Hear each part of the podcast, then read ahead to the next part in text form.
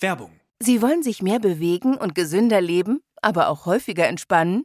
Die App TK Coach unterstützt Sie dabei. Mit kurzen Übungen für die bewegte Pause.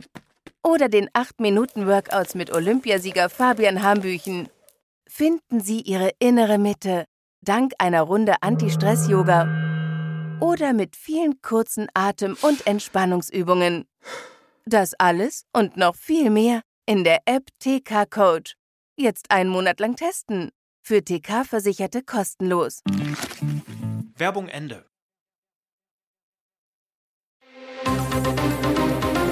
Das Bild News Update. Es ist Montag, der 4. September und das sind die Bild Topmeldungen. Nach Bayerns schwarzem Freitag Transfermachtwort von Hönes. Ukraine stößt vor, Experte sieht Kriegswende, Russen unter Druck. Steckt ein Clan dahinter, Geldautomat gesprengt und halbe Bank gleich mit. Nach Bayerns schwarzem Freitag Transfermachtwort von Hönes. Bis zum vergangenen Freitag 18 Uhr war in Deutschland das Transferfenster geöffnet. Der FC Bayern bemühte sich, konnte sich aber keinen der gewünschten Spieler schnappen. Joao Palinha hatte bereits die medizinische Untersuchung bestanden. Ein Trikot war schon für ihn bepflockt, aber der Portugiese bekam keine Freigabe von Fulham und musste zurück. Außerdem platzten die Deals mit Trevor Chalobah von Chelsea, Nationalspieler Amel Bellacocab von Southampton und Joao Cancelo von Man City. Bei Bayern ist klar, so ein Transferdebakel am Deadline Day soll sich nicht wiederholen.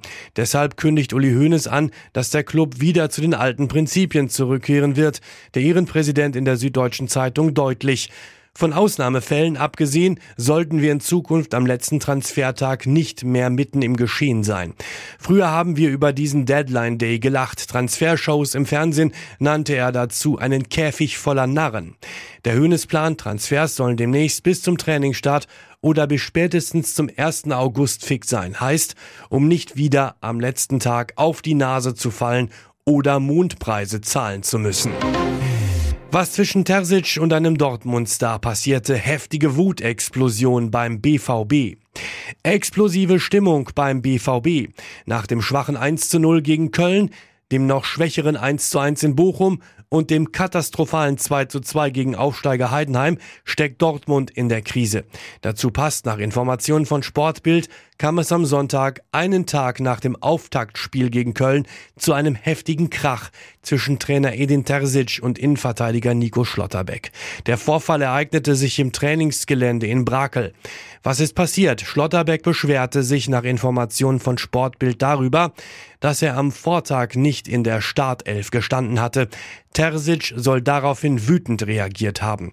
Aus der Mannschaft ist zu hören, dass beide sich massiv angeschrien haben. Es sollen Worte gefallen sein, die die Kollegen hellhörig machten und in der Kabine normalerweise nichts zu suchen haben.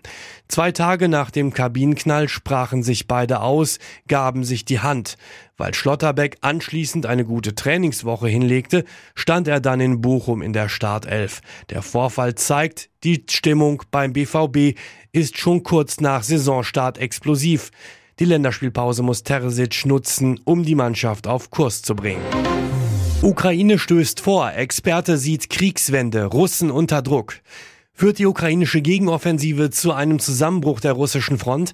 Seit 13 Wochen kämpft die Ukraine um die Befreiung der südöstlichen Region Saporischia. Jetzt zeigen sich erste signifikante Erfolge, wie Militärexperte Nico Lange, Ex-Leiter des Leitungsstabs im Verteidigungsministerium und Forscher bei der Münchner Sicherheitskonferenz gegenüber Bild erklärte. Die größten Minenfelder und die erste russische Verteidigungslinie konnten die Ukrainer endlich überwinden. Die zweite Linie mindestens teilweise auch. Wenn die Ukraine auch die zweite und dritte Verteidigungslinie überwindet, könnte sehr schnell Bewegung in diesen Krieg kommen. Dann würde Russland im Süden verlieren, solange zu Bild und weiter. Für die Ukraine ist es nicht so wichtig, direkt die Städte Tokmak oder Melitopol einzunehmen oder zum Asowschen Meer durchzustoßen. Wenn die Ukraine die Bahnlinie und die Straßen unter Feuer nehmen kann oder sogar unterbrechen und gleichzeitig die Krimbrücken weiter unter Druck setzt oder ganz zerstört, dann wird Russlands Versorgung mit Munition und Treibstoff zusammenbrechen. Steckt ein Clan dahinter, Geldautomat gesprengt und halbe Bank gleich mit. Eine heftige Explosion riss Anwohner in der Gemeinde Schönefeld in Großzieten in der Nacht zum Montag aus dem Schlaf. Geldautomatensprenger waren am Werk. Sie jagten mindestens einen Geldautomaten in die Luft und die Sparkassenfiliale gleich mit. Nach ersten Informationen ereignete sich die Detonation gegen 2.30 Uhr.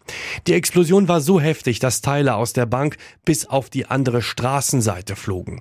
Die Sparkassenfiliale ist so stark beschädigt, dass sie so schnell nicht wieder öffnen wird. Feuerwehrleute der Gemeinde Schönefeld rückten mit einem Großaufgebot an, da sich die Bank in einem Wohn- und Geschäftshaus befindet.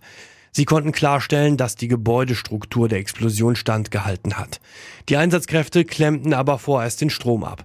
Nach ersten Angaben wurde glücklicherweise niemand durch die Geldautomatensprengung oder herumfliegende Teile verletzt.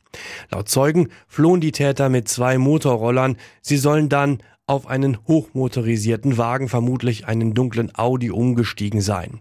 Wie Bild aus Polizeikreisen erfuhr, könnte es sich bei der Geldautomatensprengung um eine Tat mit Clanbezug handeln.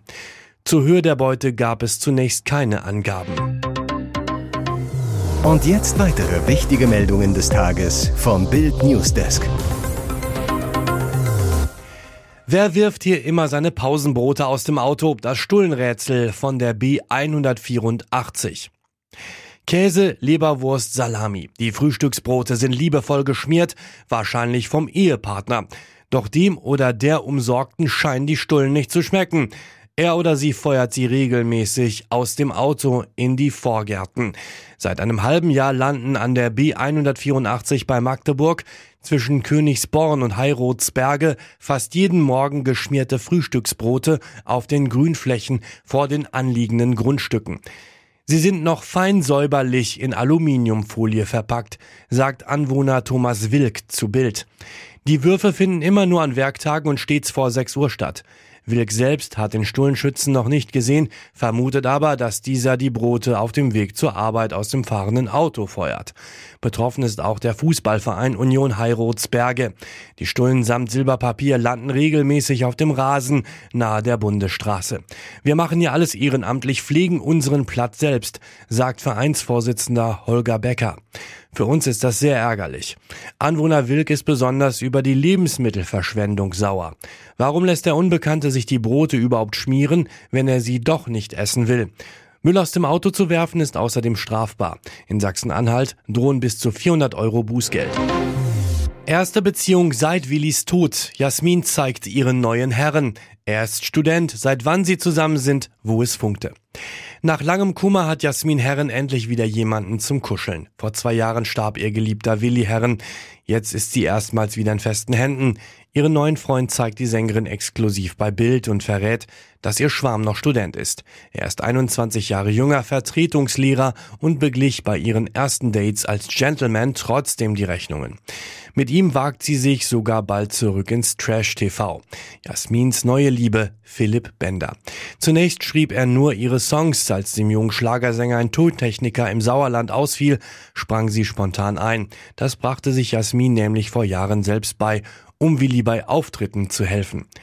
Er wollte mich dafür bezahlen, aber das wollte ich nicht. Später fuhren wir gemeinsam zu mir, haben Pizza bestellt und kamen uns näher. Ende April wurden sie offiziell ein Paar.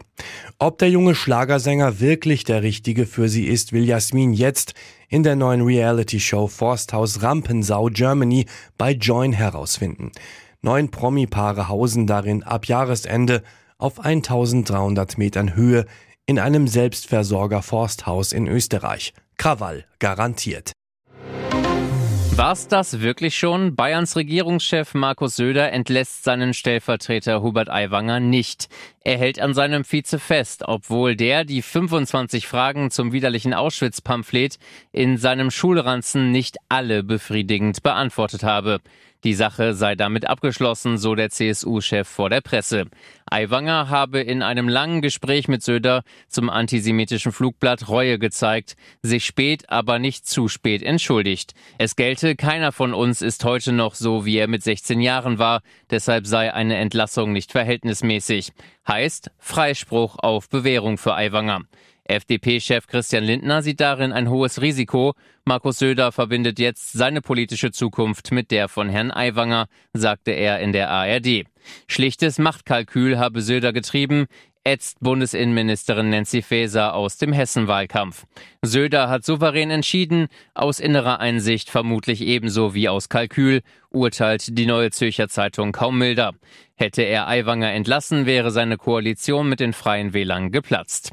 Dafür hätte Söder nur Applaus aus CSU-fernen Milieus bekommen, schreibt die NZZ, und wäre als der Mann erschienen, der sich vor einer politisch-medialen Koalition aus SPD, Grünen und Süddeutscher Zeitung hätte treiben lassen. Was Söders Freispruch wirklich wert ist, wird sich in den nächsten Wochen zeigen. Es ist das Kultfestival, zu dem etwa 70.000 Fans nach Nevada gepilgert sind, der Burning Man. Doch Starkregen hat den sonst knochentrockenen Boden in eine Schlammlandschaft verwandelt. Die Lage schlimm. Toiletten können nicht entleert werden, Autos kommen auf dem Gelände nicht voran, es gibt kaum Handyempfang. Bild erreichte in der Nacht zum Montag die deutsche Jana Schüssler. Sie gibt Einblicke in das Drama vor Ort. Es fing plötzlich mittags an zu regnen und wir waren ziemlich schnell in Sorge. Das Unwetter war ziemlich heftig und wollte einfach nicht mehr aufhören, so die Fotografin. Schon die Woche bevor das Festival überhaupt losging, hat es in der Gegend heftig geregnet und es hat zwei Tage lang gedauert, bis das Gelände wieder trocken war. Doch nach ihrer Ankunft habe es wieder geregnet und geregnet. Wir konnten nirgendwo hin, so die Deutsche. Flüchtende Festivalfans blieben mit ihren Autos im Wüstenmatsch stecken und bleiben womöglich auf Bergungskosten von bis zu 10.000 US-Dollar sitzen. Updates zur Situation erhielt Schüssler nur übers Radio, wo uns mitgeteilt wurde, dass wir das Gelände nicht verlassen dürfen. Glück für die Künstlerin, sie war mit einem geräumigen Wohnmobil angereist, teilte Essen und Trinken mit ihren Festivalnachbarn.